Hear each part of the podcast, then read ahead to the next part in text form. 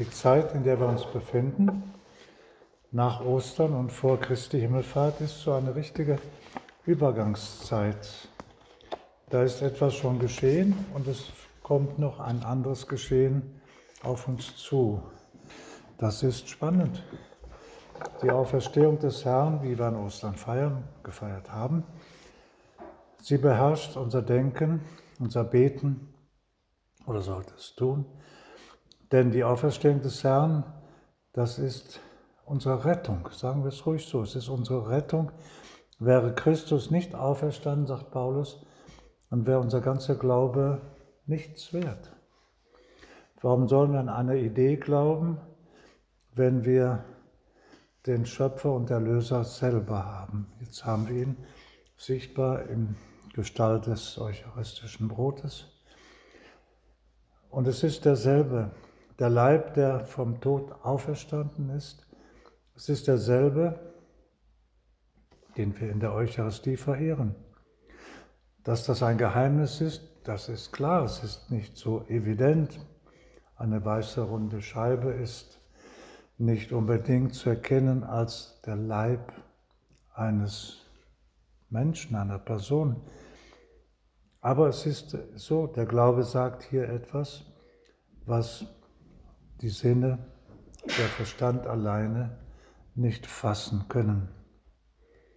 Die Sinne sagen Brot. Wir schmecken Brot bei der Kommunion. Wir sehen die weiße Scheibe, Brotsgestalt. Wenn der Priester bei der Heiligen Messe die Hostie bricht, das Knacken ist eben so, wie ein solches Gebilde sich dann anhört. Es ist also alles das, was es nicht ist.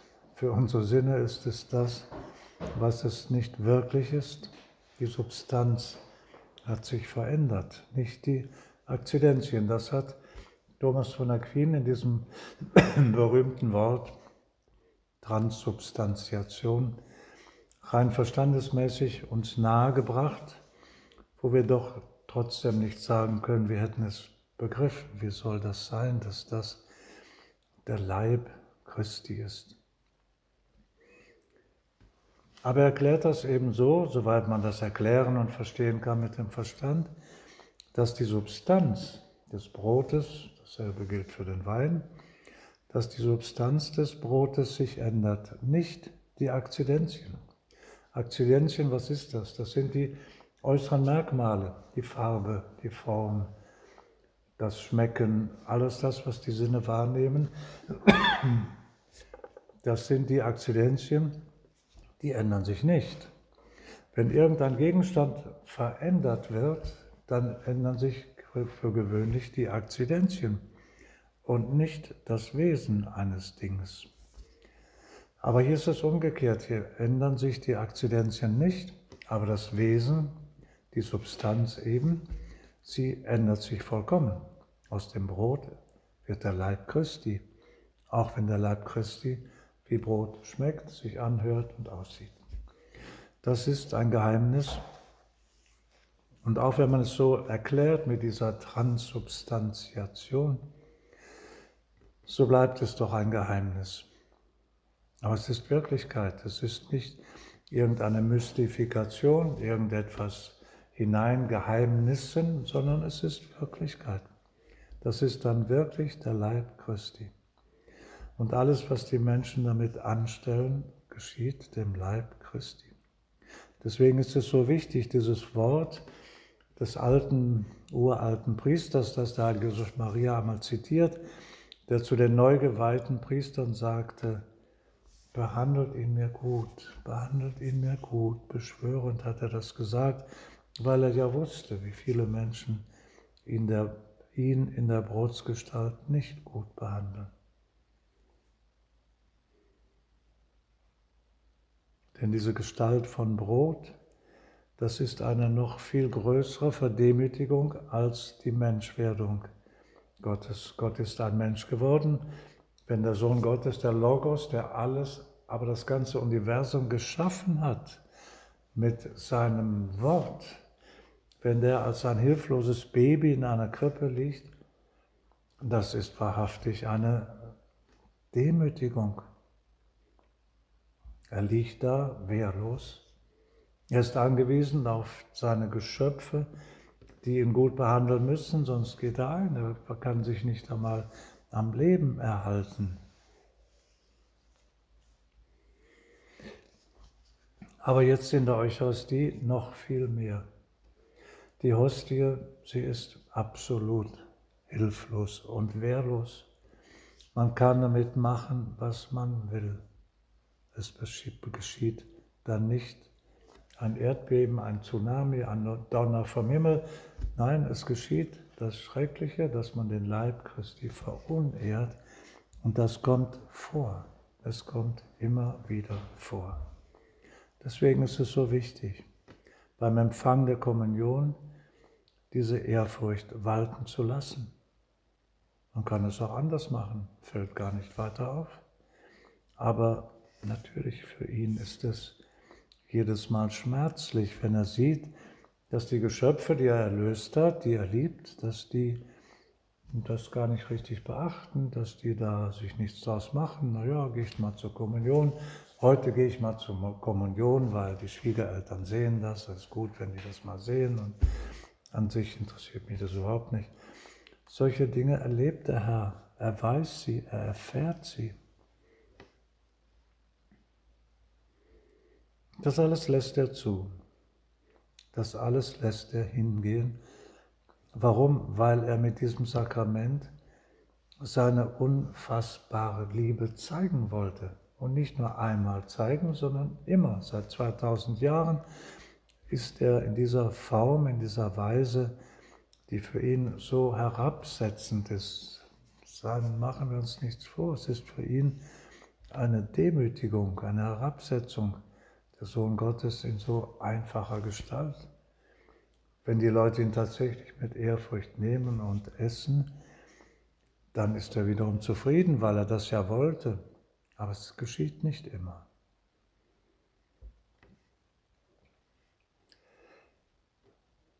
Jesus macht sich ganz klein in der Eucharistie. Und er tut auch nichts, um das irgendwie aufzufrischen. Das müssen wir Menschen tun. Wenn wir es nicht tun, tut es keiner. Und dann kann eben alles Mögliche passieren. Mir ist, mir ist etwas passiert, das habe ich im Nachhinein mal überlegt, was das wohl bedeuten sollte am Tag vor meiner Priesterweihe, die war in Rom im Petersdom. Am Tag davor gingen wir noch einige Kandidaten mit mir zusammen, gingen wir in den Petersdom, um zu beten, um zu, im Gebet vorzubereiten. Und beim Herausgehen am Portal, also da kamen zwei Anfechtungen. Eine Anfechtung kam in der, im Dom, während wir beteten, da kam eine Frau, eine merkwürdig gekleidete Frau von hinten, nicht bei mir, sondern bei meinem äh, Mitkandidaten, legte von hinten die Hände auf seine Schultern und sagte feierlich, Je suis la Vierge Marie. Boah, was macht man dann? Natürlich war die nicht ganz bei Verstand. Oder was auch immer, sie war vielleicht besessen, kann alles möglich sein. Aber auf jeden Fall war mein Mitstreiter verunsichert. Er war ein bisschen verwirrt. Was soll denn das? Es ist ja nicht wirklich die Jungfrau Maria. Und als wir dann hinausgingen am Portal, da war ein Mann, der hatte seine Dose in der Hand und der war schon so ein bisschen komisch und der bewegte sich so lebhaft hin und her und schwuppdiwupp, da fiel die Dose auf den Boden und in der Dose waren ganz viele Hostien. Da ist man erstmal erschüttert. Was sind das für Hostien? Richtige, geweihte, konsekrierte oder noch nicht konsekrierte? Das ist ja ein Riesenunterschied. Einer, der mit uns ging, der viel Erfahrung hatte, in Petersdom passieren wohl öfters solche komischen Sachen, der sagte, nicht beachten, nicht bücken, lass es so, das sind sicherlich keine konsekrierten Hostien. Aber der Teufel mag das gar nicht leiden. Der kann die Eucharistie nicht ausstehen. Und deswegen kämpft er auch dagegen. Er kämpft dagegen, dass die Menschen würdig kommunizieren, dass sie vorher beichten. Wie viele, wie viele Christen, wie viele Katholiken gehen zur Kommunion und gehen nie zur Beichte. Man weiß nicht, was da ist, man muss da auch nicht versuchen zu ergründen. Vielleicht führen sie ein tadelloses Leben und wir wissen ja nicht, was im Einzelnen ist. Der Priester darf ja auch bei der Messe, wenn es eine größere Messe ist mit vielen Leuten, darf er die Kommunion nicht verweigern, obwohl er vielleicht weiß oder sich denken kann, der da kommunizieren kommt, der ist nicht im Stand der Gnade. Aber er weiß es nicht hundertprozentig. Er kann ja vorher noch gebeichtet haben. Er weiß nicht alles. Und das ist natürlich ein Glück, dass man nicht alles weiß. Denn wenn der Betreffende gebeichtet hat, dann darf er und soll er zur Kommunion gehen. Deswegen ist der Priester gehalten, in einer öffentlichen Messe niemandem die Kommunion zu verweigern. Wie das bei öffentlichen Personen ist, das weiß ich im Moment nicht so genau wenn irgendein Politiker und der äh, irgendwelche Schuld bekanntermaßen auf sich geladen hat. Aber das alles ist meistens ungewiss. Gut, wenn er nicht katholisch ist und man auch nicht gehört hat, dass er seit gestern konvertiert ist, dann äh, wird man ihm die Kommunion nicht geben, aber normalerweise kommen diese Personen auch von selber nicht Was unsere Zeit braucht, ist ein tiefes Verständnis der Eucharistie. Denn für viele ist es wirklich eine, eine Konvention. Man geht zur Messe, wenn man denn schon geht, dann geht man auch zur Kommunion, weil es ja alle tun. So ist das nicht gemeint. Es gab vor 100 Jahren, vor 150 Jahren gab es das Gegenteil. Da gab es eine Bewegung in der Kirche, der sogenannte Jansenismus, nach einem Theologen namens Jansen in Belgien. Der sagte, man kann nur zur Kommunion gehen, wenn man ganz kurz davor gebeichtet hat. Denn wenn das mehr als ein Tag ist, dann ist äh, wahrscheinlich schon wieder Sünde da und man kann nicht zur Kommunion gehen. Die Lehre kennen wir, die ist nicht so. Die Lehre der Kirche ist, dass man nicht zur Kommunion gehen soll, wenn man sich einer schweren Sünde bewusst ist. Ob die nun gestern war oder vor einer Woche, spielt ja keine Rolle. Aber lässliche Sünden müssen uns gar nicht daran hindern, zur Kommunion zu gehen. Und da muss man auch unterscheiden. Es ist ja immer wieder das, das Gleiche.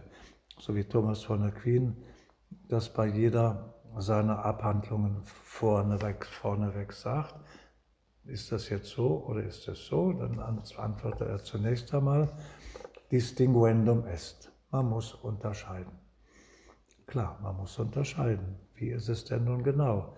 Also gerade die Dinge des Glaubens, die Dinge der Glaubenspraxis, die sind Gott sei Dank sehr konkret. Man kann ergründen, was da nun ist. Und man kann auch ergründen, was nicht ist. Und wenn ich mir einer schweren Sünde nicht bewusst bin, da gibt es dann auch noch die Abstufung, wenn ich das nicht genau weiß, ob das schwere Sünde war, kann ja vorkommen, dann in dubio pro reo, sagen die Juristen. Im Zweifel für uns. Denn wenn wir das nicht beschwören können, ich habe bestimmt eine schwere Sünde begangen, wenn wir das nicht so genau wissen, vielleicht war es irgendwie ein Zwischenbereich, dann sollte ich zur Kommunion gehen. Warum? Weil die Kommunion eine Arznei ist, ein Mittel, ein Hilfsmittel, um eben unsere menschliche Schwachheit aufzurichten. Das ist ja unser Problem. Damit der Körper gesund und aktiv sein kann, muss er Nahrung zu sich nehmen. Die Seele genauso. Auch sie muss Nahrung zu sich nehmen, damit sie gesund und stark bleibt. Und diese Nahrung der Seele ist die heilige Kommunion, der Leib Christi. Und wenn wir feststellen, ja, ich könnte den Leib Christi jetzt empfangen, dann gehen wir doch ruhig. Denn der Herr freut sich. Wir müssen das auch immer bedenken. Alles das, was mit dem Herrn und mit mir selber zu tun hat, ist nicht nur etwas, was mich betrifft, sondern was auch ihn betrifft. Und wenn ich sage, ich würde gerne zur Kommunion gehen und nun gehe ich auch, nachdem ich das geklärt habe, können wir sicher sein, der Herr ist zufrieden. Warum? Er kommt gerne in der Kommunion zu uns, in uns hinein, weil er weiß, das tut dem Menschen gut, weil er uns liebt. Diese Begegnung, so unscheinbar sie ist und so wenig spektakulär und gar nicht weiter aufwendig, sie ist doch etwas ganz und gar Wichtiges. Und sie ist auch wichtig für ihn. Denn du, Herr, sagst dir ganz einfach, warum bin ich denn überhaupt Mensch geworden? Warum habe ich diese ganzen Nöte und Ängste und den Tod auf mich genommen? Weil ich diese Menschen, die ich liebe, retten wollte. Und nachdem das geschehen ist, und da der Mensch die vollkommene Freiheit hat, Entschuldigung, da soll er das auch nutzen. Es würde den Herrn betrüben, wenn wir das alles nicht, nicht nutzen, wenn wir das nicht anwenden, was er uns da gegeben hat. Viele tun es nicht. Viele sagen sich, ach, ja, die Religion und die überkommene Glaubenspraxis, das ist ja alles nicht mehr so aktuell. Heute müsste man das anders machen. Nein, das, was überkommen ist, ist schon richtig. Denn die früheren Generationen haben auch nicht alles falsch gemacht. Und wenn heute bestimmte Leute sagen, ja, das muss anders sein, man hat das früher nicht richtig gesehen, wir wissen jetzt besser, wir wissen, es sollten auch Frauenpriester sein, Priester sollten verheiratet sein. Ja, wie kommt das denn, dass frühere Generationen das nicht gemerkt haben? Waren die denn dumm? Haben die nicht nachgedacht? Oder hatten sie vielleicht recht? Das soll nicht heißen, dass alles, was früher so war, auch immer so bleiben muss. Aber es hat schon seine Berechtigung, dass es so ist, wie es ist.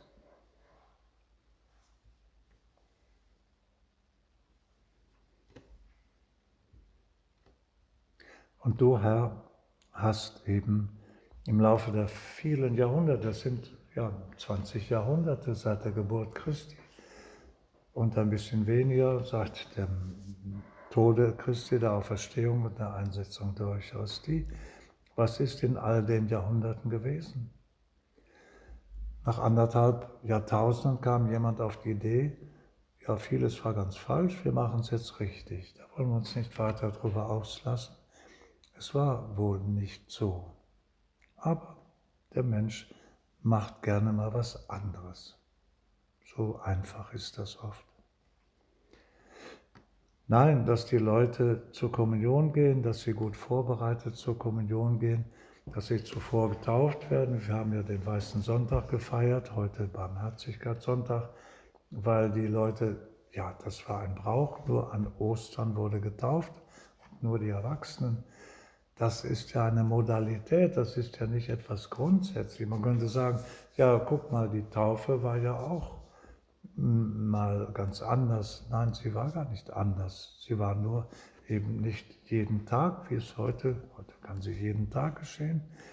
Aber die Taufe war eben das, was sie auch heute ist, der Übergang von einem sündigen Zustand zu einem zur Möglichkeit der Heiligkeit. Und da ist die Freiheit des Menschen an ihrem Platz. Der Mensch muss das auch mitvollziehen, er muss das wollen.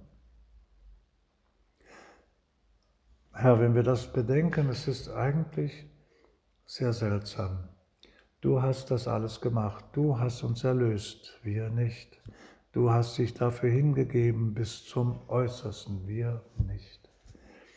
Und das Einzige, was du von uns erwartest, ist, dass wir Menschen gefälligst so nett sind und die Erlösung auch annehmen.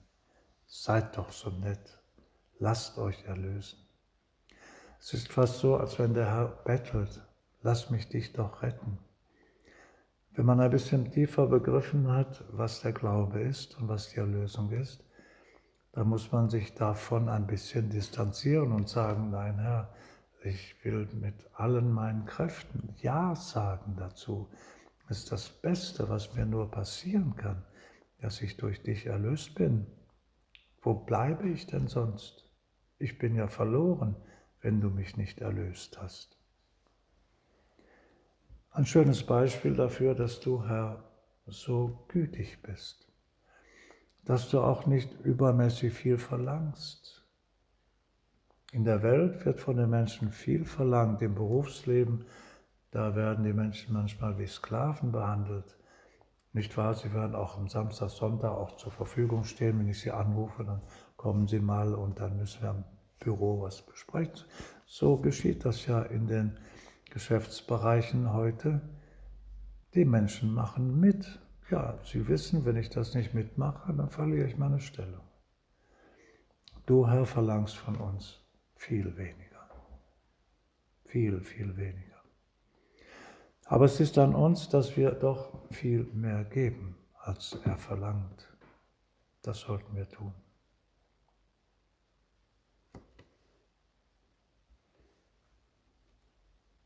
Und was das Zeitgemäße betrifft, dass man sagt, das müsste heute alles anders sein, die Formen sind vielleicht überholt und man müsste jetzt eine andere Art zu beten, ein Rosenkranz, das ist doch alles passé. Das habe ich vor über 50 Jahren schon erlebt, als ich nach Spanien ging und zum ersten Mal ein Hauszentrum des Opus Dei betrat, wurde eingeladen von mehreren Leuten, die da wohnten und es gab ein gutes Essen und nach dem Essen war ich höchst erstaunt, das war nämlich im Jahre 68, als hier mal wieder Revolution war in der Kirche, dass diese guten, frommen, sehr intelligenten Intellektuelle waren, das waren Akademiker, nicht irgendwelche frommen Leute nur, dass die zum Tabernakel gingen, Vater unser beteten, gegrüßet seist du Maria und eine geistige Kommunion. Und nicht wenig erstaunte ich kurz danach, dass man sich im Wohnzimmer zusammensetzte und den Rosenkranz betete.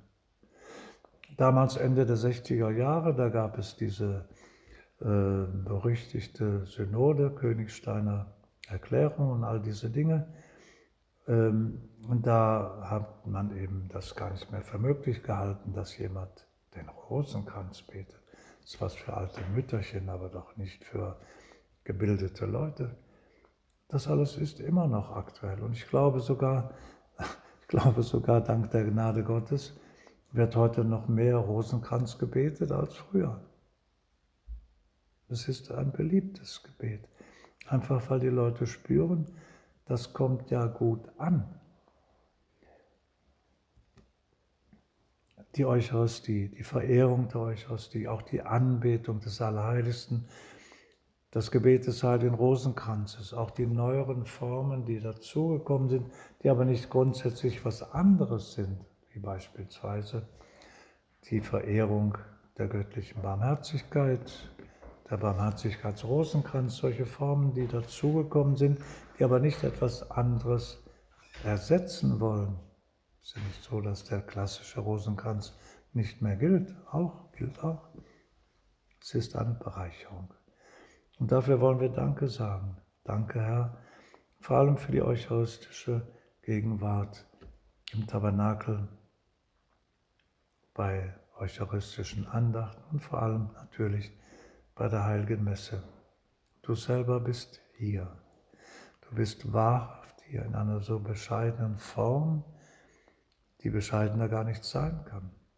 Und wo wir alles tun müssen, damit sie auch geehrt wird.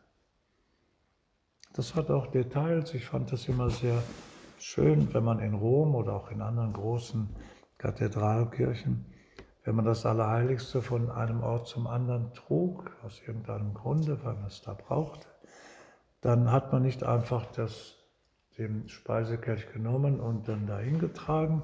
Hätte ja keiner Notiz von genommen, sondern dann kam ein Kirchendiener, ein Ministrant, der hatte einen großen Schirm, nicht Regenschirm, denn hat es ja nicht geregnet, und hat dann den Priester mit dem Speisekelch sozusagen beschützt und ihm ähm, den Schirm übergehalten, nicht um ihn von der Sonne zu schützen oder vom Regen, sondern damit die Leute sehen, da geht der Herr.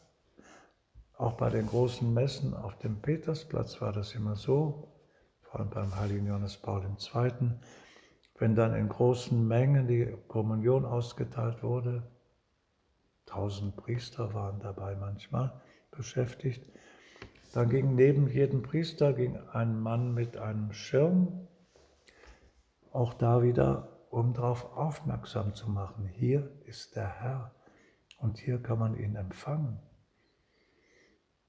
Und wenn es nicht darum geht, ihn jetzt zu empfangen, dass wir wenigstens ihn ehren, vielleicht auch deine Kniebeuge machen, wenn das geht.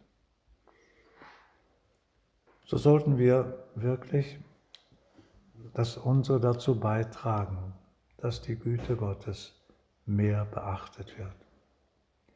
Und wir tragen am besten dazu bei, wenn wir die beiden großen heiligen Personen anrufen, Maria und Josef, die den Leib Christi buchstäblich jahrelang, jahrzehntelang bei sich im Hause hatten, lebendig. Der Jesus Knabe, der Heranwachsende, der Jüngling, der Mann, immer Jesus, das war ein Wunder natürlich. Wir können sie nur beneiden, aber wir haben das auch im Glauben. Wir müssen sozusagen noch mehr glauben als Maria und Josef, aber der Glaube wird belohnt. Und Maria und Josef, die beiden werden uns helfen, gerade den eucharistischen Herrn immer mehr und liebevoller zu behandeln.